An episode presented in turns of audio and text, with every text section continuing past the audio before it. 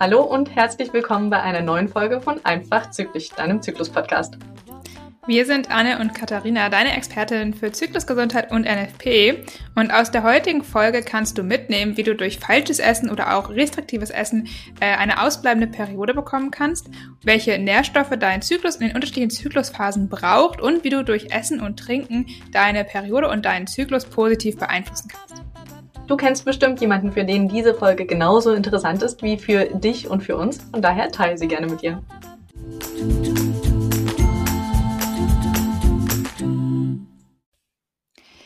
Heute haben wir ein Thema, was äh, mich besonders interessiert, weil ich da auch eine kleine Vergangenheit mit habe. Und äh, ich bin auch sehr froh, dass wir heute eine Gästin bei uns haben, die liebe Lara. Die wird sich auch gleich einmal vorstellen. Und zwar geht es heute um das Thema äh, ausbleibende Periode, also eine hypothalamische Amenorrhoe und warum es eigentlich äh, nicht so gut ist, äh, keine Periode zu haben und wie das Thema Ernährung da eigentlich mit reinspielt. Liebe Lara, wir freuen uns, dass du heute da bist. Äh, vielleicht magst du dich einmal ganz kurz vorstellen. Ja, super gerne. Ich freue mich auch sehr, heute in eurem Podcast als Gästin sein zu dürfen. Ähm, genau, mein Name ist Lara. Ich komme ursprünglich aus Luxemburg, also Deutsch, äh, Deutsch ist auch gar nicht meine Muttersprache. Und äh, genau, ich wohne jetzt seit vier Jahren ungefähr in NRW mit meinem Freund und meinem Hund. Ich habe einen Australian Shepherd und beschäftige mich tatsächlich auch schon sehr, sehr viele Jahre mit dem Thema Hormongesundheit und auch ähm, dem Thema Ernährung, weil ich da auch ja, eine eigene Geschichte eben damit habe, aber ich glaube, da gehen wir auch gleich nochmal ein bisschen genauer drauf ein. Sehr cool, genau. Äh, ja, vielleicht äh, magst du direkt mal einsteigen und sagen, wie du denn eigentlich zu dem Thema gekommen bist, weil bei den meisten ist es ja so, die irgendwie sich dem Thema Zyklusgesundheit und Zyklus nähern, dass sie da eine eigene Leidensweg haben. Wie war das bei dir? Ja, auf jeden Fall. Also da muss ich auch so ein bisschen zurückreisen in die Vergangenheit, nämlich in meine Jugend. Ähm, ich bin so im Alter von 14, 15 Jahren in eine Essstörung reingeraten. Also es fing eigentlich ganz harmlos an, dass ich äh, vielleicht so ein bisschen abnehmen wollte. Und das war ja dann damals auch eine, ja, so eine Phase, wo man sich einfach selber irgendwie finden muss. Man orientiert sich sehr stark an anderen, gerade Frauen auf Social Media und ähm, ja, habe dann da einfach versucht, so ein bisschen abzunehmen, bisschen mehr Sport zu machen. Ähm, fing alles, wie gesagt, sehr harmlos an und ging dann aber mit dem Gewicht ging es immer weiter runter und runter und dadurch habe ich natürlich auch meine Periode verloren. Ähm, am Anfang habe ich das so ein bisschen ignoriert oder war vielleicht auch ganz froh darüber, weil ich dachte, ja, ist ja eigentlich ganz praktisch, jetzt keine Periode zu haben. Ähm, bin auch damals überhaupt nicht offen mit diesem Thema umgegangen, weil ich auch das Gefühl hatte, es war irgendwie so ein Tabuthema, ne? Darüber wurde mhm. gar nicht gesprochen und ich glaube, ich habe mich dann erst, als die Periode so zwei Jahre ausgeblieben ist, ähm, geöffnet und bin dann zu meiner Mama gegangen und habe gesagt, ich glaube, da ist etwas nicht ganz in Ordnung. ähm, sie natürlich erstmal erschrocken und wir wussten gar nicht, okay, was wird da gemacht, was, wie soll man jetzt vorgehen? Und dann sind wir natürlich von Arzt zu Arzt gerannt, ähm, auch zum Frauenarzt, zum Endokrinologen, aber irgendwie konnte niemand mir so richtig helfen. Also ich wurde halt immer, mir wurde halt immer die Pille empfohlen, ähm, ja, um einfach das Symptom sozusagen zu, zu behandeln, aber an der Ursache wurde halt nie wirklich geforscht. Und natürlich war die Ursache mein ähm, restriktives Essverhalten. Also ich habe mir sehr, sehr viele Sachen verboten. Ähm, habe eben auch, wie gesagt, abgenommen und dazu eben auch noch zu viel Sport gemacht. Das ist alles so ein bisschen aus dem Gleichgewicht geraten. Ich bin sehr viel joggen gegangen. Ähm, ich habe getanzt und auch Homeworkouts gemacht. Also es war alles einfach viel zu viel für meinen Körper. Und er hat sich natürlich damals mit 14, 15, 16 Jahren noch total in dieser Entwicklungsphase befunden. Das heißt, ähm, ja, da hat auf jeden Fall dann, das hat auf jeden Fall auch seine Spuren dann hinterlassen, auch später noch. Und ähm, genau, ich bin dann ähm, irgendwann an den Punkt gekommen, wo ich wusste, okay, ich muss jetzt was, was verändern, weil das kann so nicht weitergehen. Und habe mich dann ein bisschen mit alternativen Ernährungsformen beschäftigt, also dass ich ähm, zum Beispiel auf die vegane Ernährung gestoßen bin, auf die vegetarische Ernährung und war eigentlich die ganze Zeit auf der Suche nach der perfekten Ernährung. Also ich wollte wissen, okay, wie funktioniert das Thema Ernährung, was braucht mein Körper. Ähm, das war aber auch wieder nicht ganz so auf eine gesunde Art und Weise, sondern mhm. wieder, ich habe wieder irgendwie im Außen nach etwas gesucht, woran ich mich klammern kann und was mir halt Halt gibt. Ähm, genau, und habe mich dann sehr, sehr, sehr gesund ernährt. Also gesund in dem Sinne, dass ich ganz viel Gemüse gegessen habe, ganz viel Obst und ich habe natürlich von außen extrem viel Anerkennung dafür bekommen. Ich war halt immer die Gesunde und die sie sich so perfekt ernährt. Ähm, aber was meinen Zyklus anging, hat das natürlich überhaupt nichts gebracht. Also der ist natürlich weiterhin ausgeblieben, ähm, einfach dadurch, dass die Energiezufuhr viel zu gering war. Ich habe meinem Körper eben ähm, nicht wirklich das gegeben, was er haben wollte. Und ähm, genau, somit hat sich das die Jahre dann noch weitergezogen, bis ich dann irgendwann tatsächlich an dem Punkt war, wo ich wusste, okay, jetzt bleibt mein Zyklus schon fünf Jahre aus und ich glaube, jetzt kann es so definitiv nicht mehr weitergehen. Ähm, da hatte ich dann natürlich zu dem Zeitpunkt auch schon meinen Freund an meiner Seite, der hat mich dann unterstützt, ähm, eben ja meine Ernährungsregeln so ein bisschen zu durchbrechen, ein bisschen lockerer zu werden und habe es dann eben geschafft, ähm, ja diese Regeln aufzulösen und ein bisschen lockerer mit dem ganzen Thema umzugehen. Also ich bin auch gelernte Ernährungsberaterin. Ich habe auch Ernährung studiert. Das heißt, das Wissen habe ich eigentlich, aber es dann selber umzusetzen, ähm, war nochmal eine ganz andere Nummer. Genau. Ja. Ein bisschen zu meinem Weg. ja. Da ist ja auch super viel irgendwie so Glaubenssätze, wie du schon gesagt hast. Ne? Also das Thema Ernährung hat ja viel auch, also gerade wenn es darum geht, restriktiv sich zu ernähren und Sport zu machen, dazu irgendwie sehr viel mit ne, wie du schon gesagt hast, mit Bestätigung von außen, mit Glaubenssätzen, mit irgendwie Kontrolle oder Unzufriedenheit zu tun, wo das eben auch diese psychische Komponente darf man da, glaube ich, nicht außer Acht lassen meistens. Ne? Aber ja, finde ich ja. super spannend. Ja, absolut. Und auch als Kind, ich war eigentlich immer so die Kleine und die Dünne und so dieses Bild von mir wollte ich natürlich dann auch aufrechterhalten. Mhm. Aber natürlich in der Pubertät, der Körper verändert sich, ähm, der Körper wird einfach weiblicher, der wird zur Frau und damit dann umzugehen, war für mich nicht so einfach, weil ich dann auf einmal vielleicht nicht mehr die dünnste war oder die kleinste. Und ähm, ja, ich glaube, ich wollte einfach auch so ein bisschen an diesem Bild festhalten. Mhm. mhm. Wie war das denn am Anfang, als die Periode ausgesetzt hat? Also ich denke, war das wirklich von einem Moment auf die andere Weise nicht mehr da oder wurde sie immer schwächer und immer unregelmäßiger? Hast du da, ähm, gab es eigentlich Frühwarnzeichen, die du hättest erkennen können, wenn du gewusst hättest, worauf du achten solltest? Hm, die ist tatsächlich einfach direkt komplett ausgeblieben. Also ähm, das war auch wirklich an einem Punkt, wo ich noch nicht mal im Untergewicht war. Also es war einfach tatsächlich wirklich so an, an dem Punkt, wo ich angefangen habe, ähm, Lebensmittel aus meiner Ernährung zu streichen und ein bisschen auf meine Ernährung zu achten. Also es war nicht mal an dem Punkt, wo man sagt, okay, die ist jetzt irgendwie magersüchtig oder so, überhaupt nicht. Ähm, was ja vielleicht auch wichtig zu erwähnen ist, dass eine hypothalamische Amenorrhoe ähm, eben nicht nur bei Frauen vorkommt, die komplett im Untergewicht sind, sondern dass es, ja, jeder Körper ist eben anders und jeder Körper reagiert auch anders auf diese Veränderungen ne, in der Ernährung. Und bei mir war das eben, ja, es ist eben sehr, sehr schnell passiert, weil ich glaube, mein Körper da einfach sehr sensibel drauf reagiert hat. Der hatte ja auch zu dem Punkt noch gar nicht so viel Zeit, diesen Zyklus einzupendeln, weil ich glaube, ich habe meine erste Periode so Ende 12, Anfang 13 bekommen und dann mit 14, 15 bin ich da in diesen Teufelskreis geraten. Also der Körper, der hat sich da überhaupt nicht sicher gefühlt. Mhm. Ja, und es zeigt vor allem auch, wie schnell schon der Zyklus darunter leidet, wenn unser Körper unter Stress ist. Und so ein Energiemangel, sage ich mal, ist ja an sich auch ein Stressfaktor für den Körper. Ja. Total. Vielleicht bevor wir jetzt nochmal tiefer auf das Thema Zyklus und Ernährung dann eingehen, sozusagen, also wie wir denn mit der Ernährung auch einen Zyklus, unsere Zyklusgesundheit irgendwie unterstützen können, also wie wir vielleicht unsere Periode wiederbekommen, wenn wir sie gerade nicht haben, oder auch generell einfach ähm, Zyklusbeschwerden sozusagen durch eine gute Ernährung lindern können, wäre für mich nochmal interessant zu wissen, dass jetzt gesagt, du hast keine Periode gehabt und irgendwann hast du gesagt, nach so fünf Jahren, ja, okay, irgendwie ist das nicht so richtig, ich sollte da irgendwie was machen, ich glaube, ich brauche die mal wieder. Hm, warum ist es denn eigentlich wichtig?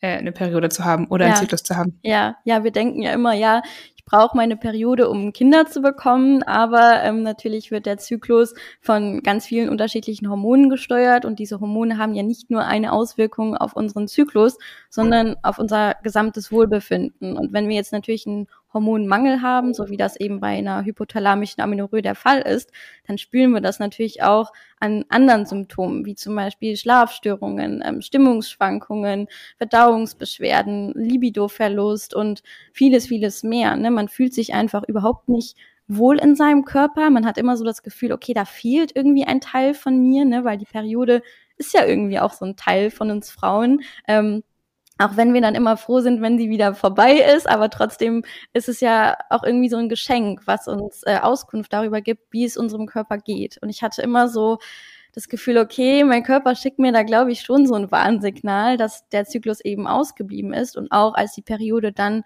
ähm, nach circa fünf Jahren zurückgekommen ist, war die natürlich alles andere als regelmäßig. Also meine mhm. Zyklen waren ähm, erstmal ein bisschen, ein bisschen zu lang. Ne? Ich würde sagen so 45 bis 60 Tage.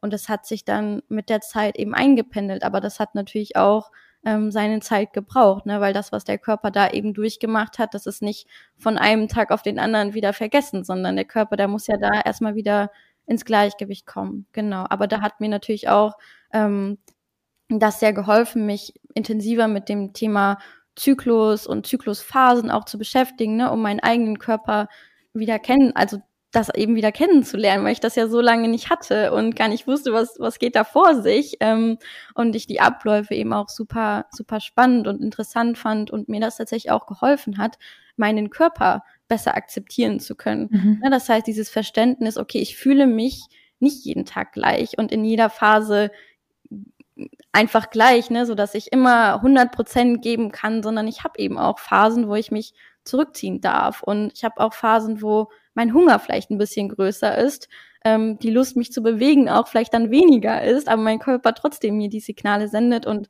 ja, da hat mir eben ähm, das Verständnis rund um den Zyklus auch sehr, sehr geholfen, meine Beziehung zum Essen eben wieder zu heilen. Hm. Wir waren ja Ende April auf dem NFP-Kongress, Katharina und ich, und da war ich zu einer Weiterbildung von einer Ärztin, die eben gesagt hat, wie wichtig das Östrogen durch den Eisprung, durch den Zyklus auch schon in der Pubertät ist, nämlich für den Knochenaufbau. Mhm. Das heißt, wir brauchen, während wir heranwachsen, das Östrogen vor dem Eisprung, um unsere Knochen zu stabilisieren und der Knochenaufbau, der ist ungefähr bis zum 25. Lebensjahr abgeschlossen. Das heißt, wir brauchen die Pubertät, wir brauchen viele Zyklen, viele Eisprünge vor dem 25. Lebensjahr und danach zehren wir für den Rest unseres Lebens nur noch von dieser Knochensubstanz quasi. Also der Knochen wird nicht mehr stärker danach, außer durch bestimmte Belastungen. Und das fand ich tatsächlich sehr spannend und auch sehr erschreckend, weil das ja bedeutet, dass fünf Jahre für dich quasi verloren gegangen sind für den Knochenaufbau und für die Knochenstabilität. Und das kann natürlich langfristig auch nochmal ein paar Probleme Probleme mit sich ziehen. Ohne ja. dir jetzt Angst machen zu wollen, aber ich glaube, es ist nochmal ganz wichtig für die Zuhörenden auch zu verstehen, wie wichtig eigentlich Zyklen vor allem in der ersten ähm, Lebensphase sind. Ja, auf jeden Fall. Ähm, natürlich, man kann die Zeit leider nicht zurückdrehen. Wenn ich das könnte, dann würde ich das natürlich tun. Aber deswegen, ähm, ja, soll man einfach jetzt in dem Moment, wo man sich eben gerade befindet, das Beste tun, um eben ähm, dem Körper nicht weiter zu schaden. Und ich glaube, ich habe meine Periode ja jetzt ungefähr seit vier Jahren wieder und die ist jetzt auch sehr regelmäßig. Also ähm, ich mache ja auch äh, NFP, wende ja auch NFP an und ähm, weiß somit, okay, jeder Zyklus hat einen Eisprung und äh, meine Lutealphase ist stabil. Also da hat sich alles wieder super eingependelt und von daher ähm, glaube ich ja, dass ich eben das Beste aus der Situation machen konnte. Genau. Die ja. Gelbphase für diejenigen, die sich jetzt noch nicht so gut damit auskennen, das ist die Gelbkörperphase, also vom Eisprung bis zur nächsten Menstruation. Und die soll von einer Länge mindestens zehn Tage betragen, also relativ stabil sein. Und in dieser Zeit wird ganz viel Progesteron ausgeschüttet. Und das ist ein Hormon, was wirklich gut ist für unsere Nervengesundheit, was eher so ein Chill-Hormon ist, sagen wir ganz gerne. Das ist beruhigend, ähm, sorgt dafür, dass wir ein bisschen relaxter sind und was ähm, ja ganz viel Stabilität dann am Ende auch in unser Nervenkostüm reinbringt. Mhm. Ja. Was ich interessant finde, ist nochmal, was du eben auch meintest, dass du dadurch, dass du den Zyklus wiederbekommen hast und dich damit beschäftigt hast, dann auch allgemein dich wohler in deinem Körper gefühlt hast, so, mhm. weil das ist ja das, wonach man häufig strebt. Also ich habe ja eine ähnliche Erfahrung gemacht wie du. Meine Periode ist nicht so lange ausgeblieben, aber generell ähm, hab, kann ich da, also weiß ich, was du meinst oder kann ich das nachvollziehen sozusagen. Und ähm, dass man ja eigentlich, wenn man da irgendwie so restriktiv ist oder so viel Sport macht, da sucht man ja eigentlich danach, sich im Körper wohlzufühlen und irgendwie den Körper toll zu formen und zu optimieren. Und das finde ich so spannend, eben dass genau dann, wenn man anfängt, davon loszugehen und eher sich mit dem Zyklus zu beschäftigen und eher irgendwie dem Körper das zu geben, was er intuitiv braucht, dass man dann eigentlich viel mehr in dieses Wohlbefinden kommt und dieses ich fühle mich wohl in meinem Körper und ähm, dieses Gefühl, was wonach man eigentlich gesucht hat, dann eigentlich erst findet sozusagen. Ja, absolut. Ist ja auch Östrogen ist ja auch ein wichtiges Hormon ne, für unser Wohlbefinden und das gibt uns ja auch Selbstbewusstsein und einfach ein gutes Gefühl in unserem Körper. Und natürlich, wenn wir jetzt eine hypothalamische Amenorrhoe haben und äh, ja einen Mangel an Östrogen, dann fühlen wir uns natürlich auch dementsprechend. Ja, Jetzt haben wir ja schon ein bisschen gesagt, okay, Ernährung, wenn wir zu restriktiv essen oder zu wenig Energie uns zuführen, dann schadet das dem Zyklus, dann findet der nicht statt. Das liegt ja auch daran, dass es eben, haben wir schon gesagt, zu viel Stress einfach für den Körper ist. Wir haben auch schon mal eine gesonderte Folge zum Thema Stress gemacht, da könnt ihr auch gerne nochmal nachhören, wenn da nochmal tiefer reingehen möchte. Ähm, aber für mich interessiert es nochmal generell so, wie hängt dann sonst das Thema Zyklus und Ernährung zusammen? Ja, also, also die ja. Ernährung, die bildet ja auch so ein bisschen die Basis unserer ganzheitlichen Gesundheit. Ne? Also was wir halt täglich essen, das hat natürlich einen großen Einfluss auf die Hormongesundheit, aber eben auch auf die allgemeine Gesundheit, ne? weil jeder Nährstoff, jedes Lebensmittel bildet ja auch so ein Baustein für unsere Hormonsynthese ähm, da eben auch nochmal ganz wichtig zu sagen, dass es nicht nur wichtig ist, was man isst, sondern auch eben, wie die Einstellung zu diesem Essen ist. Weil ich habe ja damals eben auch dann wirklich versucht, die perfekte Ernährung zu finden. Ich habe mich auch extrem nährstoffreich oder nährstoffdicht dicht ernährt, aber das hat mich einfach nur extrem gestresst, ne, weil ich mir so viel verboten habe und damit ging es meinem Körper halt auch nicht gut. Das heißt, ähm, ja auch wirklich äh, so eine gesunde Beziehung zum Essen aufzubauen und einfach eine Balance für sich zu finden. Ich bin auch niemals ein Fan davon zu sagen, hey, du musst dir Sachen verbieten und das darfst du überhaupt nicht mhm. essen für deine Zyklusgesundheit, sondern ähm, natürlich sollte man sich so ein bisschen an dieser 80-20 Regel, finde ich, orientieren, ne, dass man sagt, okay, 80 Prozent meiner Ernährung sind einfach nährstoffdicht, ähm, aus unverarbeiteten Lebensmitteln. Ich koche frisch. Ähm, wenn ich die Möglichkeit habe, kaufe ich auch Bio-Lebensmittel ähm, und die restlichen 20 Prozent, da bin ich dann einfach so ein bisschen frei, ob ich dann Schokolade essen möchte oder auch mal Kuchen. Ähm, das ist dann natürlich auch alles erlaubt. Also von diesem ganz oder gar nicht Prinzip bin ich eigentlich kein Fan, weil das einfach nur in eine falsche Richtung führt, ne, dass man vielleicht dann Heißhunger auf diese Lebensmittel bekommt oder dann vielleicht sogar wirklich extrem viel von diesen Lebensmitteln isst, wenn sie dann mal zur Verfügung stehen und dann wieder ein schlechtes Gewissen hat, sich dann die Sachen wieder verbietet und dann kommt man da so in den Teufelskreis rein. Deswegen ist es super wichtig, ähm, ja, da so seine eigene Balance zu finden. Mhm. Ich sage ganz gerne zu meinem Sohn, wenn er mich fragt, ob er noch ein Stück Schokolade essen darf, dann frage ich, ist denn die Freude über die Schokolade groß genug, damit es die negativen Effekte von der Schokolade wieder wettmacht? Und bei den ersten zwei Stücken sagt er immer ja, beim dritten und vierten sagt er dann schon, nee, ich glaube jetzt nicht mehr, Mama. Und dann sage ich ja, jetzt dann darfst du es jetzt liegen lassen. Und ich glaube, so dürfen wir generell auch ähm, an die Ernährung oder an unsere Lebensweise rangehen. Wenn es uns Freude macht, dann schüttet es eben auch positive Hormone aus und die sind am Ende auch wieder gut für unsere Gesundheit. Gesundheit. Wenn es uns keine Freude und Stress macht, dann dürfen wir es auch mal sein lassen. Ja. Wie würde denn für dich jetzt, Lara, wenn wir jetzt über das Thema Ernährung sprechen, irgendwie, wie wir schon gesagt, okay, die perfekte Ernährungsform ist irgendwie schwierig vielleicht zu finden oder muss man vielleicht auch gar nicht finden. Äh, 80-20 finde ich, bin ich auch total der Fan von. Ich glaube, Balance ist immer das Wichtigste bei allen Dingen.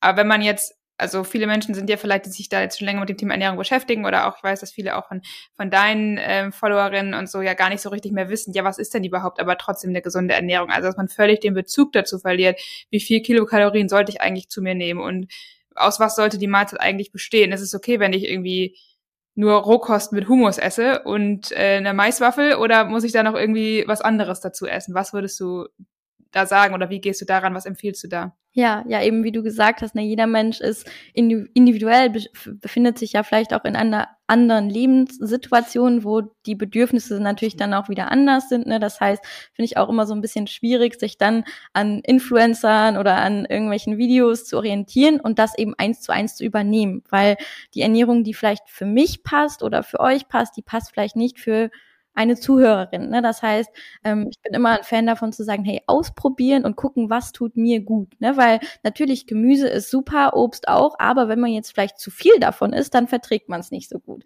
Ähm, trotzdem, ne, wie ich eben gesagt habe, so die Ernährung, die Basis der Ernährung einfach aus frischen Produkten, unverarbeitet, frisch gekocht. Ähm, Und was eben extrem wichtig ist, dass der Bedarf eben gedeckt ist, sowohl was die Energie angeht, aber eben auch was die Nährstoffe angeht. Und bei vielen Frauen, das sehe ich ja auch Tag für Tag in meiner Community, ähm, die, die können tatsächlich viel mehr essen, als sie denken. Also wir sind ja auch wirklich in so einer Diätkultur, ne, wo uns immer gesagt wird, ja hier 1500 Kalorien, 1600 Kalorien und am Ende wissen wir gar nicht, was stimmt denn jetzt und was stimmt dann eben nicht.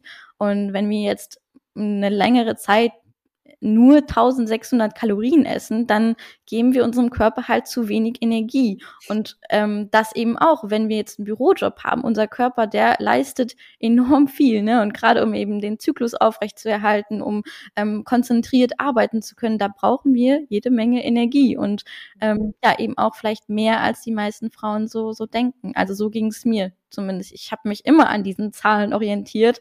Ähm, musste da aber lernen, dass das für meinen Körper auf jeden Fall viel zu wenig ist.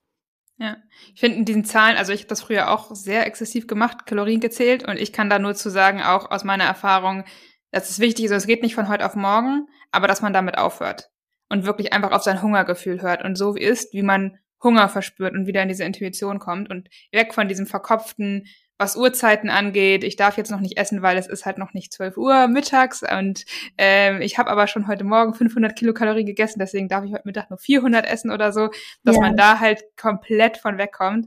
Ähm, und es hilft auch, dass man mehr Gehirnkapazitäten dann am Ende hat für andere Dinge als Essen. Auf jeden Fall. Ne? Und aber sonst kann man auf jeden Fall sagen, ja. dass regelmäßige Mahlzeiten extrem wichtig sind, ne? dass wir nicht in so eine äh, Achterbahn kommen, was den Blutzuckerspiegel ja. betrifft, dass wir einfach ähm, unserem Körper eben regelmäßig neue Energie zuführen. Das heißt, Snacken ist auf jeden Fall auch erlaubt. Ne? Das dachte man ja vielleicht auch ganz oft, dass das irgendwie ungesund ist oder dass man das nicht machen soll. Ähm, aber eben gerade für die Zyklusgesundheit, wenn man eben jetzt auch keine Periode hat, ist es nochmal wichtiger, ähm, auf diese regelmäßigen Mahlzeiten und Snacks zu achten.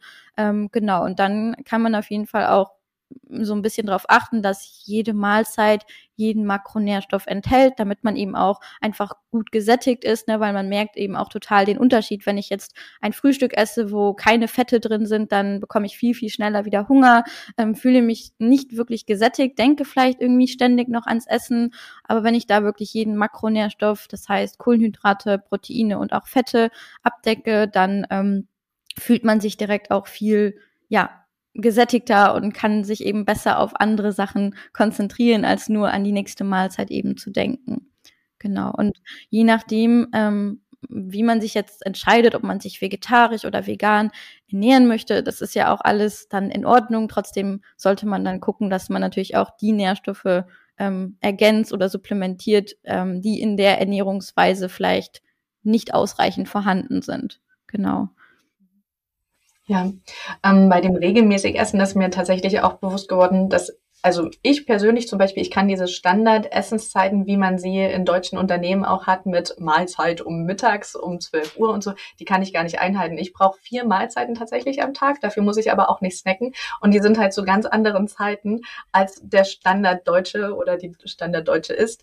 Und das hat für mich tatsächlich sehr lange gebraucht, bis ich mir das auch erlaubt habe, zu anderen Zeiten zu essen. Und ähm, dadurch auch meine Portionen in anderen Größen zu haben oder dass ich auch jeden Tag eine andere, unterschiedlich große Portion essen darf darf, weil wenn mein Körper gestresst ist, weil ich viel Sport gemacht habe, dann brauche ich mehr. Oder wenn ich wenig geschlafen habe, dann sind meine Blutzuckerschwankungen größer, dann brauche ich auch anderes Essen als ähm, an einem total ausgeschlafenen Tag. Oder wenn ich krank bin, habe ich vielleicht mal nicht so viel Hunger, aber dafür kommt dann der Hunger im Nachhinein, um das alles wieder auszugleichen. Und das mir zu erlauben, das hat eine ziemlich lange Zeit gedauert, weil ich habe früher auch Kalorien gezählt und ich weiß, wie viel Zeit das auch in Anspruch genommen hat, sich dann zu überlegen, ah, habe ich jetzt eigentlich Butter auf das Brot geschmiert gehabt oder nicht? Ähm, ähm, und wie viel war das ungefähr und wie viel Kalorien sind das denn? Also das ist einfach Zeit, die man sich tatsächlich schenken kann, wenn man wieder ja. mehr auf das Bauchgefühl hört und einfach aufhört zu essen, wenn man satt ist und sich wieder Essen gönnt, wenn man Hunger kriegt. Ja, auf jeden Fall. Also wir haben ja diese Intuition quasi in uns, ne? Und der Körper sagt uns ja eigentlich, was wir brauchen, wann wir was brauchen, wie viel wir brauchen.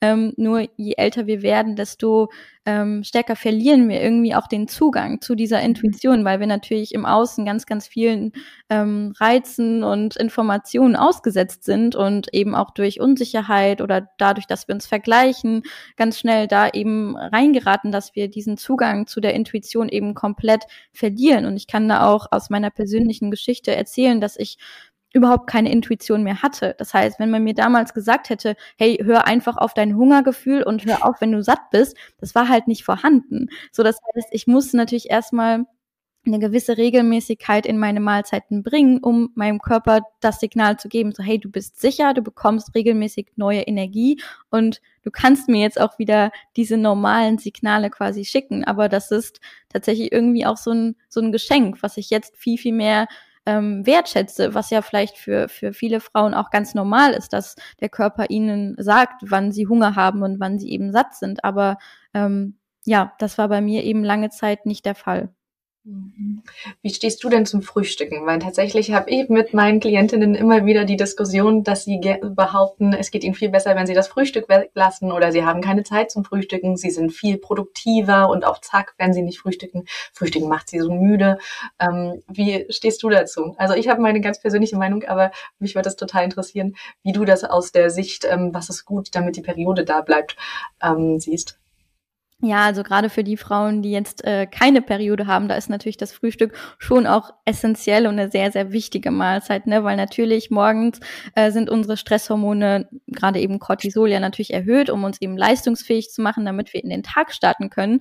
Und wenn wir jetzt natürlich da eine zu lange Fastenzeit haben, dann ähm, merken wir, dann fühlen wir uns vielleicht auch natürlich erstmal leistungsfähig, ne? Ich kenne das auch, dann fühlt man sich so produktiv und fokussiert, aber eben auf lange Sicht ist das nicht der richtige Weg. Und ich habe auch ganz, ganz lange Intervallfasten gemacht, weil ich ja dachte, das ist ja so gesund. Ähm, und dabei ist halt das Frühstück schon eine wichtige Mahlzeit, eben gerade für die, für die Hormongesundheit, damit wir dem Körper eben direkt morgens Nährstoffe, Energie geben und ähm, ja, eben auch, auch Sicherheit, ne? Und den Stress so ein bisschen, bisschen reduzieren. Genau. Gibt es ein Frühstück, was du empfiehlst, was ähm, du total gerne isst und so ein Standard bei dir ist? Ja, ich bin äh, ein sehr großer Fan von Haferflocken, also alles rund um Porridge oder äh, Birchermüsli, ähm, aber auch Joghurt mit Haferflocken und Obst. Also ja, da das passe ich natürlich dann auch immer so ein bisschen an meinen Zyklus an, aber da gehen wir ja wahrscheinlich mhm. auch äh, nochmal gleich ein bisschen genauer drauf ein, weil ich da auch merke, okay, wenn ich meine Periode zum Beispiel habe, dann habe ich äh, vielleicht mehr Lust auf was Wärmendes und auf ein warmes und sättigendes Porridge. Und wenn ich irgendwie in der Eisprungphase bin, dann habe ich vielleicht mehr Lust auf so ein Obstsalat mit ein bisschen Joghurt und vielleicht Nüssen und Haferflocken, also sowas Erfrischendes. Ne? Das heißt, da merkt man, okay, die, die ähm, Gelüste oder auch der Appetit, der, der verändert sich im Laufe des Zykluses. Mhm. Ich glaube, da sind wir jetzt auch bei einem äh, spannenden Thema angekommen eigentlich, dass man ja eben in den Zyklusphasen unterschiedlichen Appetit hat und irgendwie auch vielleicht unterschiedliche Bedürfnisse, was das Essen angeht. Hm, was haltet ihr davon, wenn wir einfach mal durch die verschiedenen Zyklusphasen durchgehen und einfach mal sagen, was sich da vom Appetit her und vielleicht auch was die ähm, Anforderungen an die Ernährung angeht, so verändert? Cool. Ähm, dann lass uns doch einfach mal mit der Menstruation vielleicht gleich starten. Das ist ja die erste Phase im Zyklus und damit beginnt ja der Zyklus. Was würdest du da sagen, Lara? Wie ist tendenziell der Appetit in der, äh, während der Menstruation und was braucht mein Körper da? Ja, genau. Also während der Menstruation wird ja unsere Gebärmutterschleimhaut äh, ausgestoßen sozusagen und da verlieren wir natürlich auch einiges an Nährstoffen. Das heißt, da sollte man eben besonders darauf achten, ähm, nährstoffreiche Mahlzeiten zu integrieren. Das heißt wirklich aus allen Makronährstoffen ne? und da eben auch wegen den Stimmungsschwankungen, weil da leiden wir Frauen ja ganz oft so ein bisschen drunter, ähm, die regelmäßigen Mahlzeiten mit allen Makronährstoffen auch einzuhalten. Ähm, wie ich es auch vorhin schon habe, habe ich zum Beispiel ganz oft Lust auf wärmende Mahlzeiten während dieser Phase, weil ich merke, das tut mir besonders gut, wenn ich ähm, in der Phase halt eher auf gekochtes Gemüse zurückgreife, anstatt jetzt auf Rohkost, weil die Verdauung ist ja da auch so ein bisschen ähm, anders bei vielen Frauen. Also ich merke das auf jeden Fall auch an der Verdauung, ähm, dass mein Körper da ja, so ein bisschen Unterstützung braucht. Das heißt auf jeden Fall auch ballaststoffreich essen. Und ähm, die zwei Nährstoffe, auf die wir besonders achten sollen, ist natürlich Eisen und auch Zink, ne, weil das die Nährstoffe sind, die ähm, eben ausgesch am meisten ausgestoßen werden, wenn wir die Gebärmutterschleimhaut also wenn die Gebärmutterschleimhaut ausgestoßen wird. Und äh, natürlich befindet sich Eisen und Zink jetzt vor allem eben in tierischen Lebensmitteln. Wenn wir uns jetzt vegetarisch oder vegan ernähren, dann äh, kann man zum Beispiel auf Quinoa, Kürbiskerne, Haferflocken oder eben auch ähm, Hülsenfrüchte wie Kidneybohnen zurückgreifen. Und so ein kleiner Tipp, um die Eisenaufnahme auch äh, zu unterstützen, kann man ähm, Vitamin C kombinieren, ne, weil das unterstützt so ein bisschen die Eisenaufnahme und auch die Zinkaufnahme. Vitamin C-reiche Lebensmittel sind zum Beispiel äh, Zitronen, aber auch Paprika, äh, Kartoffeln oder auch Beeren. Ähm, genau, das ist mir erstmal so dazu eingefallen und natürlich für den Darm äh, kann man auch Flohsamenschalen oder Leinsamen integrieren, ne, weil das unterstützt so ein bisschen die, die Verdauung, aber da eben auch darauf achten, dann genug zu trinken. Und äh, gerade auch für die Frauen, die vielleicht unter Krämpfen leiden, da kann man dann auf magnesiumreiche Lebensmittel und Omega-3-reiche Lebensmittel zurückgreifen oder das sogar während dieser Phase auch zusätzlich supplementieren, weil gerade Magnesium so ein bisschen ähm, krampflösend auch wirkt. Ne? Das heißt, da kann man ähm, ja dann den Körper einfach so ein bisschen unterstützen. Und Omega-3 ist ja auch sehr entzündungshemmend und ähm, Genau, Omega-3 finden wir in fettreichem Fisch, wie zum Beispiel Lachs oder auch in ähm, einem veganen Algenölsupplement, ähm, für die, die sich eben dazu entscheiden, keinen Fisch essen zu wollen. Genau. Ja, zur Verdauung würde ich noch mal ganz gerne ein, zwei Sachen sagen, weil ich glaube, das haben viele, dass man, oder das Thema, was jetzt mit Ernährung so ein bisschen zusammenhängt, aber dass sich die Verdauung eben im Zyklus ändert, wissen vielleicht manche gar nicht, sondern merken nur einfach so, dass da manchmal Phasen gibt, wo sie schwieriger auf Toilette gehen können und Phasen, wo es dann extrem gut geht. Bei mir zum Beispiel, das ist ja auch immer ein bisschen unterschiedlich, glaube ich, von Person zu Person. Ich habe oft eher das Problem, dass ich vor der Periode nicht so gut auf Toilette gehen mhm. kann. Mhm und dass ich dann mit Start der Periode, weil dann dadurch ja durch, ähm, durch die Prostaglandine ja die Gebärmutter sich zusammenzieht und dadurch passiert ja allgemein mehr im Unterbauch und dadurch wird auch die Verdauung häufiger wieder verstärkt angeregt. Das heißt, ich habe zum Beispiel kurz vor und mit der Periode meistens, dass ich extrem gut auf Toilette gehen kann mhm. und da alles rauskommt, was davor nicht rausgekommen ist, so ungefähr. Ähm, und dementsprechend da natürlich zum Beispiel dann bei mir jetzt, ich während der Periode wahrscheinlich eher nicht mehr äh, Leinsamen essen würde, um jetzt die Verdauung anzuregen, sondern eher ähm, wie du schon gesagt hast, aber auch nicht so viel Rohkost. Das merke ich auch, dass ja. mein Bauch zu sehr aufbläht oder zu sehr beschäftigt dann einfach. Ähm, und das mit dem Warmen, mit dem Empfinden kann ich auch so unterschreiben. Ich weiß nicht, Anne, ja. wie geht's dir während der Periode? Eins zu eins das Gleiche, genau. Also vor der Periode haben wir ja das Pro ähm, Progesteron. Ich habe ja vorhin schon gesagt, das ist das Chill-Hormon und das sorgt eben auch dafür, dass der Darm chillt, sage ich mal, und langsamer macht und dass viele dann auch eher zu Blähungen, Verstopfungen leiden. Und das kommt einfach alles während der Menstruation raus. Manche haben tatsächlich bis hin zu Durchfall dann auch mhm. ähm, im ersten Tag der Menstruation. Das ähm, kann man jetzt so viel nicht dagegen machen, würde ich sagen, wenn der Durchfall einfach nur daher kommt, dass da sehr viel ähm, Aktivität im Unterbauch ist. Aber ich kann natürlich gucken, was tut mir in dieser Zeit gut, wenn der Darm dadurch eh schon gereizt ist, dass ich eben nicht so viel Rohes esse. Und auch tatsächlich Früchte können in der Zeit den Darm ein bisschen reizen. Und da sage ich lieber, selbst das Obst darf auch mal gekocht sein, ja. Lieber das Apfelmus dann essen, statt den eigentlichen Apfel. Zumindest während der Menstruation, wenn ich da gerade eh Probleme mit meiner Verdauung habe und danach dann in der, ähm, im inneren Frühling, sage ich immer ganz gerne, der Follikelphase, dann darf ich gerne wieder auf die ganzen rohen Sachen umsteigen, wenn ich das möchte. Ja, auf jeden Fall. Und ähm, nochmal kurz zu den Flohsamenschalen oder auch zu den Leinsamen. Die wirken ja quasi auch so, wie wir es brauchen. Ne? Das heißt, wenn wir Durchfall haben, dann können wir auch äh, die Flohsamenschalen integrieren, weil die dann helfen, ähm, das Volumen natürlich im Darm so ein bisschen zu steigern. Und die binden ja auch ganz viel Wasser. Das heißt, die können auch helfen, wenn wir Durchfall haben. Aber eben auch, wenn wir unter Verstopfung leiden, dann können sie natürlich auch helfen, gerade wenn wir sie mit viel, viel Flüssigkeit zu uns nehmen, die Verdauung so ein bisschen anzuregen. Und deswegen bin ich auch ein sehr großer Fan davon. Natürlich nicht zu viele nehmen, weil es sonst eben, wie gesagt, auch zu Verstopfung kommen kann. Aber ähm, die tun dem Darm auf jeden Fall ähm, etwas Gutes. Ja, auf jeden Fall. Ist ja immer so, dass alles, was körnig und irgendwie sowas mhm. ist, für den Darm äh, sehr positiv ist. Cool. Dann haben wir jetzt schon mal ein bisschen über die Menstruation gesprochen. Jetzt geht es ja dann im Zyklus auch weiter Richtung Follikelphase. Anna hat es eben gerade schon ganz kurz angesprochen. Ähm, was würdest du denn da empfehlen? Was braucht der Körper da? Wie verändert sich unser Appetit? Genau, in der Phase ist es tatsächlich so, dass unser ähm, Appetit ein bisschen geringer wird. Also ähm, unsere Glückshormone äh, werden ja da auch angeregt, die ähm, Stimmung wird ein bisschen besser und dadurch ähm, ja wird der Appetit natürlich auch so ein bisschen unterdrückt. Das merke ich auch persönlich sehr sehr stark, dass ich in der Phase ähm, auch vielleicht eher zu ähm, Rohkost wieder greifen möchte oder ein bisschen mehr frisches Gemüse integrieren möchte, ähm, als das jetzt in der während der Menstruation der Fall ist. Ähm, in dieser Phase ist tatsächlich auch unser, unser Stoffwechsel so ein bisschen verlangsamt und das ähm, reduziert natürlich auch unseren Kalorienbedarf. Ne? Das heißt, der Kalorienbedarf ist nicht in jeder Zyklusphase gleich, sondern in der Phase ist er halt ein bisschen geringer, genauso wie während der Eisprungphase.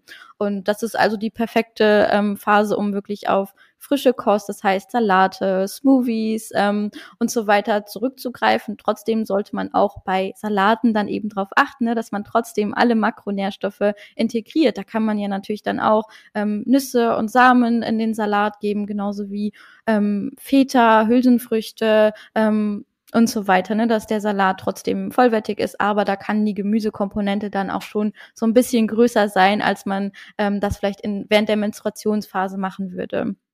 Ähm, Genau, dann natürlich auch sekundäre Pflanzenstoffe, ne, die liefern uns ganz viele Antioxidantien und die unterstützen dann auch die Leber dabei, vielleicht überschüssige Hormone ähm, ähm, ja zu, zu deaktivieren oder wie soll ich das sagen? Und dann abzubauen, ja. abzubauen, genau. Und dann ähm, ja eben da die Entgiftung auch zu unterstützen, weil viele Frauen ja auch ähm, vielleicht unter einer Östrogendominanz leiden, die sich natürlich dann während der Periode bemerkbar macht, wenn wir unter Schmerzen leiden. Und da kann man natürlich auch in der Follikelphase ähm, da schon das vorbeugen, ne? weil meistens ist es ja auch wirklich so, dass die Periode so ein bisschen das Resultat ist von dem, wie man den ganzen Zyklus äh, mit sich umgegangen ist. Und natürlich ähm, muss man dann in der Phase auch schon so ein bisschen vorbeugen, damit man eben auch eine ähm, angenehme Menstruation erleben kann. Mhm. Genau. genau. Ähm, was ich tatsächlich immer mal wieder feststelle, ist, dass die Frauen in der Zeit, weil sie eben weniger Hunger haben, auch viel zu wenig Proteine essen und denken, ja, so ein Salat und ein bisschen Körner drauf, das wird ja schon reichen. Und ähm, tatsächlich sind ja aber in den Proteinen wichtige Aminosäuren drin und auch Cholesterin brauchen wir ja, um unsere Hormone aufzubauen. Und in der Follikel, in der Eireifungsphase soll ja unsere Östrogen steigen. Nicht so hoch, dass wir irgendwann in eine Dominanz kommen, aber der Körper braucht trotzdem dieses Östrogen. Und das wird nun mal aufgebaut aus Cholesterin, aus wichtigen Aminosäuren. Und deswegen wette ich die Frauen immer an, da trotzdem ihre Proteine zuzuführen und vor allem in jeder Mahlzeit darauf zu achten, dass Proteine dabei sind. Ja, auf jeden Fall. Also auch, ne, wenn man dann hört, ja, ein Salat, stellt man sich dann eben so diese grünen Blätter mit ein bisschen Tomate vor, aber da kann man ja wirklich ganz, ganz tolle Sachen auch mit Quinoa, ähm, mit Hülsenfrüchten kreieren, so dass man dem Körper auch wirklich das gibt, was er dann braucht, ne, und auch nicht dann den Fehler macht, dass man dann viel zu wenig Energie wieder integriert, weil dann kann natürlich auch kein Eisprung stattfinden. Also wir müssen da so ein bisschen die Balance einfach finden. Ja, voll. Hast du denn vielleicht einen Tipp für all diejenigen, die jetzt vegetarisch oder vegan leben wollen, aber auf Hülsenfrüchte mit sehr viel Blähung reagieren und die eigentlich nicht vertragen? Wie kommen die an ihre Proteine? genau, Katharina. That's me. genau, genau. Ja, da muss man natürlich äh, dann ein bisschen gucken, dass man seinen Proteinbedarf auch gedeckt bekommt. Ne? Man kann natürlich dann auf gewisse Fleischersatzprodukte zurückgreifen, wie jetzt Tofu oder Seitan oder auch Tempeh. Tempeh ist ja auch ähm, fermentiert, was natürlich auch für die Darmgesundheit dann wieder super ist. Ähm, ich persönlich greife auch gerne äh, zu Proteinpulver tatsächlich. Da greife ich aber auch zu einem veganen Proteinpulver Proteinpulver, was dann aus ähm, Erbse und Hülsenfrüchten besteht. Aber ich habe tatsächlich da auch gemerkt, dass meine Verdauung das besser verträgt als jetzt die reinen Hülsenfrüchte. Ähm, da kann man natürlich dann, wenn man sich irgendwie ein Smoothie zubereitet oder auch ein Porridge, ähm, das so ein bisschen reingeben ähm, oder eben mit ähm, Joghurt, ne, mit ähm, ja, verschiedenen ähm, tierischen ja, ähm, Proteinquellen wie auch Eiern. Wenn man sich jetzt vegan ernährt, dann glaube ich, kommt man fast nicht um das Proteinpulver drumrum. Oder wie seht ihr das? Hm. Also ähm, Nussmus ist bei uns, also bei mir noch ein großer Renner, wobei ich dann immer wieder höre, Erdnüsse sind eigentlich nicht gut. Ich liebe meinen Erdnussmus, muss ich gestehen, aber eigentlich sind zu viel entzündungsfördernde Stoffe drin. Ich habe aber richtig Heißhunger drauf. Ich komme da einfach nicht von weg. Ja, ja. ja. Nussmus ist ja auch hauptsächlich eigentlich eine Fettquelle, ne? Und wir können ja davon jetzt auch nicht so, so viel essen, um unseren gesamten Proteinbedarf zu decken. Gerade wenn wir zum Beispiel auch Kraftsport machen, dann hat man da ja wirklich nochmal einen erhöhten Bedarf oder allgemein, wenn wir viel Sport machen. Und ich glaube, mit ähm, Nussmus kommt man dann da auch sehr, sehr schwer an, an den ähm, Proteinbedarf, wenn man halt jetzt nicht möchte, dass man unglaublich viele Fette auch zu sich nimmt.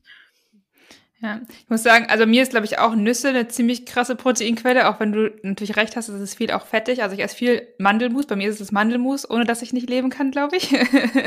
ähm, ansonsten, ja klar, Käse, also ich esse schon auch Käse und Eier, so, mhm, aber ich glaube, ja. wenn man bei mir eine Analyse machen würde, würde wahrscheinlich bei rauskommen, dass ich mehr Proteine essen müsste, um ehrlich zu sein. Mhm. Ähm, wir versuchen jetzt oder mehr Hülsenfrüchte einzubauen. Ich muss sagen, Kichererbsen zum Beispiel kann ich nicht so gut ab. Ich mag sie super gerne, ich mag auch Hummus super gerne, aber mein Bauch reagiert recht schnell wirklich mit extrem aufgebläht. Also ich sehe sofort aus, als wäre ich im dritten Monat schwanger oder so.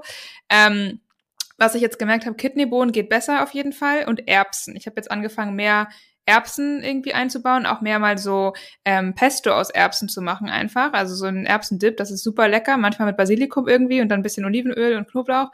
Ähm, und da habe ich das Gefühl, das funktioniert für mich gerade ein bisschen besser. Ja. Aber ich glaube, das ist auch, ich glaube, Anne, du hattest es auch mal zu mir gesagt, man muss sich da manchmal auch so rantasten an die Hülsenfrüchte, weil wenn man die normalerweise in der Ernährung nicht so viel hat und auf einmal anfängt, die zu essen, ähm, muss der Darm, also die Darmflora muss sich auch erstmal umstellen, damit erstmal die Bakterien in der Darmflora sich vermehren, die dann überhaupt mit den Blähstoffen und etc. halt auch gut umgehen können und diese Verstoffwechslung da einfach auch besser wird. Deswegen, ich versuche mich da auch immer weiter ranzutasten, aber ich glaube auch, das Thema Proteine ist bei mir ähm, etwas, was äh, ein bisschen zu kurz kommt, wobei ich muss sagen, ich esse halt viele Vollkornprodukte auch und so, wo natürlich der Proteinbedarf auch schon mal oder proteinreicher sind, sag ich mal, als jetzt zum Beispiel einfach irgendwie Weißbrot oder ähm, ja, jeden Morgen Haferflocken esse ich auch. Also da kommt natürlich schon auch ein bisschen was dadurch zusammen, sag ich mal. Aber ähm, so richtig reine Proteinquellen, ja, ist für mich auch noch wo ich dran arbeiten muss, glaube ich. Ja, nee, und auch bei einer Mahlzeit, es, es summiert sich ja auch, ne? Also das ja. Gemüse enthält ja auch ein bisschen Protein, dann äh, Vollkorngetreide, dann, wenn man dann noch irgendwie so ein bisschen Feta drauf gibt oder auch Tofu dazu gibt, dann hat man ja durch die einzelnen Komponenten in der Summe dann auch ähm, vielleicht seinen Bedarf schon gedeckt. Genau. Ja. Bei den Kichererbsen fällt mir noch ein, dass ähm, wenn ich die selber einweiche und das Einweichwasser immer wieder wegschütte und nochmal Neues dran tue und auch nicht in dem Einweichwasser koche, sondern in frischem Wasser koche und sehr lange koche, dann sind die auch besser verträglich als die mhm. aus der Dose. Aber mein Darm verträgt inzwischen tatsächlich Kichererbsen, weil ich fast jeden Tag Kichererbsen esse. Voll gut. Ja, ich muss, wie gesagt, ich muss doch dran arbeiten. ja. Genau, dann haben wir jetzt Follikelphase. Ich weiß nicht, ob du für einen Eisprung irgend noch eine Besonderheit nennen würdest oder ob das so ein bisschen Follikelphase, also Eisprung gehört ja eigentlich gewisserweise zur Follikelphase, deswegen ist da für mich zum Beispiel bei der Ernährung und Appetit jetzt nicht so ein großer Unterschied. Äh, wie siehst du das? Bei dir auch nicht? Sehe ich eigentlich genauso. Also man kann die zwei Phasen quasi so ein bisschen als eine sehen, ähm, wenn man jetzt ähm, ja das auf das Thema Ernährung bezieht. Ja. Dann haben wir noch die Lutealphase, also die Phase zwischen Eisprung und der nächsten Menstruation, die ja bei den meisten die ungeliebtere Phase ist, sag ich mal. ähm, was, wie verändert sich dann der Appetit und ähm, was kannst du da empfehlen an Ernährung? Genau, in der Phase merken wir auf jeden Fall wieder einen Anstieg von unserem Appetit, also dass wir ähm, vielleicht auch wirklich Gelüste auf bestimmte Lebensmittel bekommen, wie zum Beispiel ähm, Zartbitterschokolade oder Bananen oder ähm, Cashewnüsse. Und ja, diese Lebensmittel sind ähm, halt super für unsere Stimmung, also die regen unsere Glückshormone ein bisschen an, die ja in der Phase natürlich auch äh, geringer sind als in der ersten Zyklushälfte. Das heißt, ähm, da merkt man vielleicht, dass der Körper schon auch automatisch nach diesen Lebensmitteln schreit. Wie zum Beispiel mein Körper möchte in der Zyklusphase immer ähm, mit Joule-Datteln gefüllt mit Cashewmus und äh, überzogen mit Zartbitterschokolade haben. Und es darf dann auch kein Erdnussmus sein oder kein Haselnussmus. Es muss dann wirklich dieses Cashewmus sein. Und ich habe mich immer gefragt, warum das so ist. Ähm, Schmeckt natürlich unglaublich lecker, ist ein, ein leckerer Nachtisch oder auch ein super Snack für zwischendurch, aber dass es tatsächlich dann an den enthaltenen Nährstoffen oder an den enthaltenen Eigenschaften von diesen Lebensmitteln liegt, finde ich schon sehr, sehr ähm, ja, faszinierend. Und dadurch, dass der Stoffwechsel sich halt so ein bisschen beschleunigt, also unser Energiebedarf schwankt in dieser Phase so zwischen, also wir haben einen höheren Energiebedarf so zwischen 90 und 290 Kilokalorien mehr braucht unser Körper in dieser Phase als jetzt in der Follikelphase, ohne dass wir uns mehr bewegen, was ja auch äh, super faszinierend ist irgendwie, ne, dass der Körper da irgendwie ähm, sich dann anpasst an die Situation und eben natürlich dann da auch einen höheren Energiebedarf hat. Deswegen gerade in dieser Phase bin ich ein großer Fan von Nussmus. Also ich bin ja sowieso ein Fan von Nussmus, aber ähm, damit kann man dann natürlich den Energiebedarf auch ähm, sehr, sehr leicht decken. Genau, und wir waren ja vorher schon so ein bisschen auf das Thema Verdauung eingegangen. Ähm, ich glaube, das erleben die meisten Frauen, dass man in der Phase so ein bisschen mit Verstopfung vielleicht auch zu kämpfen hat oder mit Völlegefühl, mit einem Blähbauch. Und da kann man natürlich dann ähm, eben besonders auf fermentierte Lebensmittel auch zurückgreifen, die den Darm auch so ein bisschen unterstützen oder eben auch ähm, wie vorhin schon erwähnt, die, die Flohsamen und äh, Leinsamen und so weiter, um die Verdauung vielleicht so ein bisschen ähm, anzuregen. Genau. Ja, ich würde in der, also was ich für mich festgestellt habe, ist auch tatsächlich, weil wir jetzt gerade eben schon bei Hülsenfrüchten zum Beispiel waren, dass ich ähm, gerade in den so vielleicht fünf Tagen vor meiner Periode ähm, versuche, nicht so viel blähende Sachen zu essen, also noch weniger Rohkost, irgendwie mehr noch kochen äh, und auch was Hülsenfrüchte angeht, noch ein bisschen vorsichtiger bin tatsächlich, weil ich merke, dass das dann diesen Blähbauch einfach noch mehr unterstützt. Also ich versuche da manchmal so ein bisschen mehr ähm, ja, kindgerechte Ernährung, wollte ich gerade sagen. Also ein bisschen das, was man halt auch so einfach, also so Kartoffeln und Karotten und vielleicht tatsächlich auch einfach Nudeln mit Tomaten, so ein bisschen Feta oder so. Also irgendwie wärmende Sachen auch da eher, wie wir es bei der periodischen hatten. Und dann eben auch Sachen, die jetzt nicht so extrem schwer verdaulich sind und so schwer im Magen liegen. Es hilft mir zumindestens immer. Ja, absolut. Da merkt man vielleicht auch, dass die Lust auf so Rohkost und, und ganz viel frische Sachen so ein bisschen äh, runtergeht und dass da doch die Schokolade vielleicht ein bisschen präsenter wird, gerade in der Phase. Also zu, bei mir ist das zumindest so. Und da greife ich dann super gerne auf wirklich eine sehr dunkle Schokolade auch zurück. Ähm, das heißt, ja, eher so 80 äh, bis 85 Prozent Kakaoanteil. Ähm, schmeckt mir in der Phase besonders gut. Was mir jetzt noch dazu einfällt, ist es ja auch die Phase, wo viele dann mit PMS zu kämpfen haben, also mit Beschwerden vorher schon. Ähm, manche kriegen in der Zeit tatsächlich auch schon Kreislaufprobleme, also dass sie ihnen schwindelig wird, schwarz vor Augen, was sich dann deutlich nochmal steigern kann, wenn die Menstruation einsetzt. Und da empfehle ich immer ganz gerne einfach auch auf die Elektrolyte zu achten. Ähm, viele Menschen, also es gibt ja Menschen, die trinken viel zu wenig, es gibt aber auch Menschen, die trinken viel zu viel und schwemmen dadurch auch Elektrolyte aus, gerade mhm. die, die so bei drei bis vier Litern sind. Da sage ich, achtet ganz gerne mal darauf, was ihr trinkt. Stilles Wasser, ist es Mineralwasser oder nur Leitungswasser, damit ihr Mineralien auch wieder reinkriegt. Und Brühe ist tatsächlich auch was total Tolles in der ähm, Lutealphase vor der Menstruation, weil es einmal wärmend ist, weil es aber auch ganz viele Mikronährstoffe und Elektrolyte dir gibt. Und ähm, ich habe die Erfahrung gemacht, dass das meinen Kreislauf deutlich stabilisiert. Mhm. Ja, ist ja. auch nochmal ein guter Tipp. Ja. Ich glaube ja, generell generell ist, glaube ich, vielleicht nochmal zu, zu, zu, können wir da nochmal gleich drauf eingehen, so das ganze Thema was trinken sozusagen, ne? Also Ernährung ist ja nicht nur Essen, das haben wir jetzt ganz viel drüber gesprochen, sondern natürlich auch was trinken. Also ich glaube, es ist Common Sense, sag ich mal, oder bekannt, dass man natürlich ausreichend trinken sollte, so um die zwei Liter, äh, ja, stilles Wasser oder Mineralwasser, also irgendwas ungesüßtes, auf jeden Fall Kräutertees oder so. Ähm, ein Thema, was ich nochmal gerne ansprechen will in dem Zusammenhang, was ja auch ganz häufig über viele interessiert, ist das Thema Kaffee und Hormongesundheit. Vielleicht können wir da noch mal einfach zwei, drei Worte zu sagen. Ja, genau. Also gerade jetzt für die Frauen, die unter einer ausbleibenden Periode leiden, sollten natürlich vielleicht jetzt nicht morgens den Kaffee auf leeren Magen trinken, weil das natürlich äh, wieder sehr, sehr viele Stresshormone ausschüttet und eben ja dann eben auch für den Zyklus nicht unbedingt förderlich ist, gerade auch weil Kaffee ja auch so ein bisschen das Hungergefühl reduziert. Also wir fühlen uns, als hätten wir einen Energieschub bekommen, ähm, ohne dass wir jetzt Energie zugeführt haben. Ne? Das heißt, das ist dann natürlich auf die Stresshormone zurückzuführen. Ähm, wenn man jetzt sagt, ich habe eine ausbleibende Periode, ich will jetzt dran arbeiten, die zurückzubekommen, dann kann es sinnvoll sein, auf Koffein zu verzichten oder zumindest den Kaffee ähm, hormonfreundlich zu gestalten. Also dass man den dann eben nicht auf leeren Magen trinkt, nicht um das Hungergefühl zu unterdrücken, ähm, sondern ja, dann eben auch vielleicht nicht drei, vier Kaffees am Tag, sondern wenn man dann sagt, hey, ich trinke ein Cappuccino bis zwei Stück, dann ist das auch in Ordnung. Ne? Alles ja in, in einem gesunden Maße eben. Genau. Also den Kaffee lieber mit den Mahlzeiten oder direkt nach den Mahlzeiten und auch nicht so viel.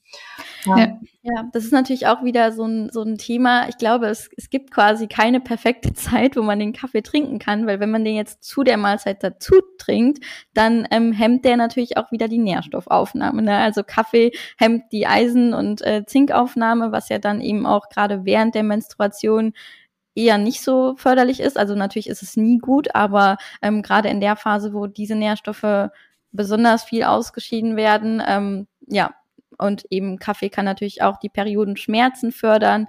Ähm, das heißt, gerade während der Zeit sollte man dann vielleicht eher auf eine koffeinfreie Variante oder auf Tee äh, zurückgreifen.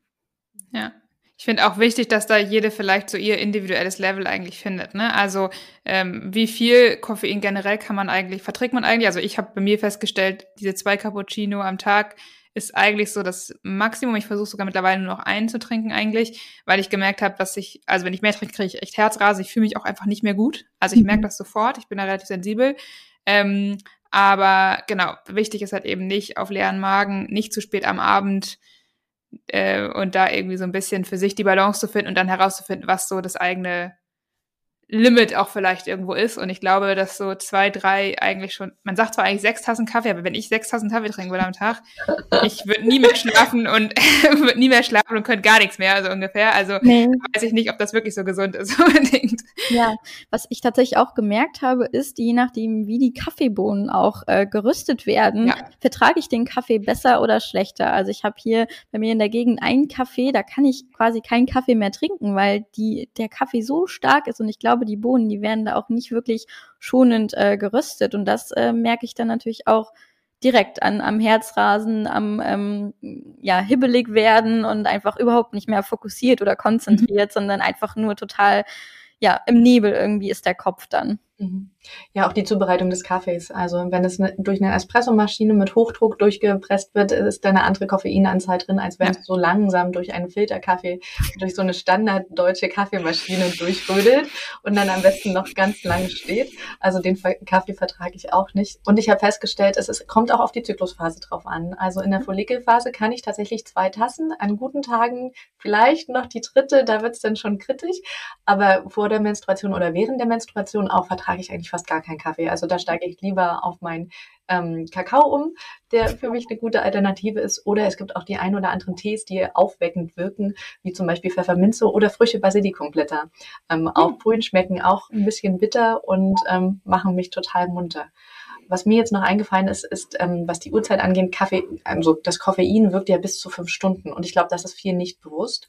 Und wenn wir wollen, dass wir gut schlafen und Schlaf ist ja auch wichtig für die Zyklusgesundheit, dann müssten wir eigentlich ab 21, 22 Uhr aller spätestens Melatonin, das Schlafhormon, bilden und da sollte Koffein definitiv nicht mehr in unserem Körper sein. Also je nachdem, wann ich schlafen gehe, darf ich also minus fünf Stunden rechnen und da sollte der letzte Kaffee getrunken sein. Ja. ja. Ich, ich finde, also ich merke es sogar, wenn ich irgendwie nach, ich glaube nach 15 Uhr ist bei mir schon schon kritisch.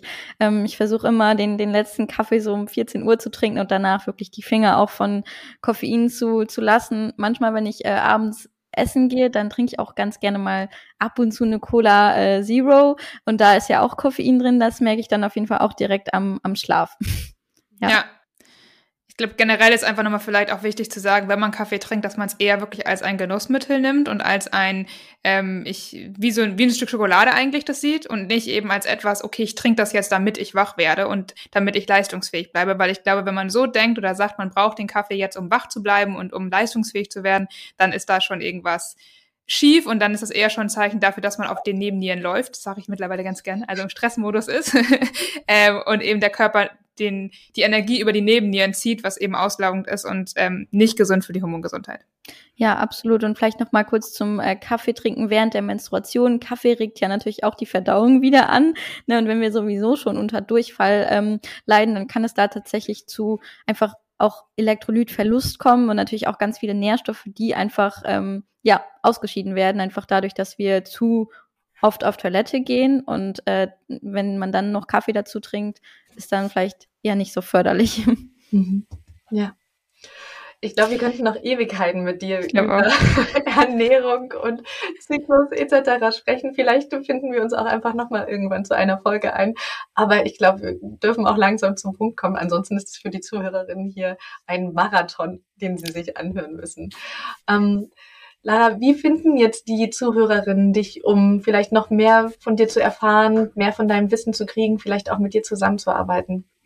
Genau, also ich bin ähm, sowohl auf Instagram als auch auf YouTube unterwegs. Gerade auf YouTube nehme ich die Leute so ein bisschen mit durch meinen Alltag und zeige natürlich auch, wie man diese ganzen äh, Tipps und dieses ganze Wissen praktisch im Alltag umsetzen kann.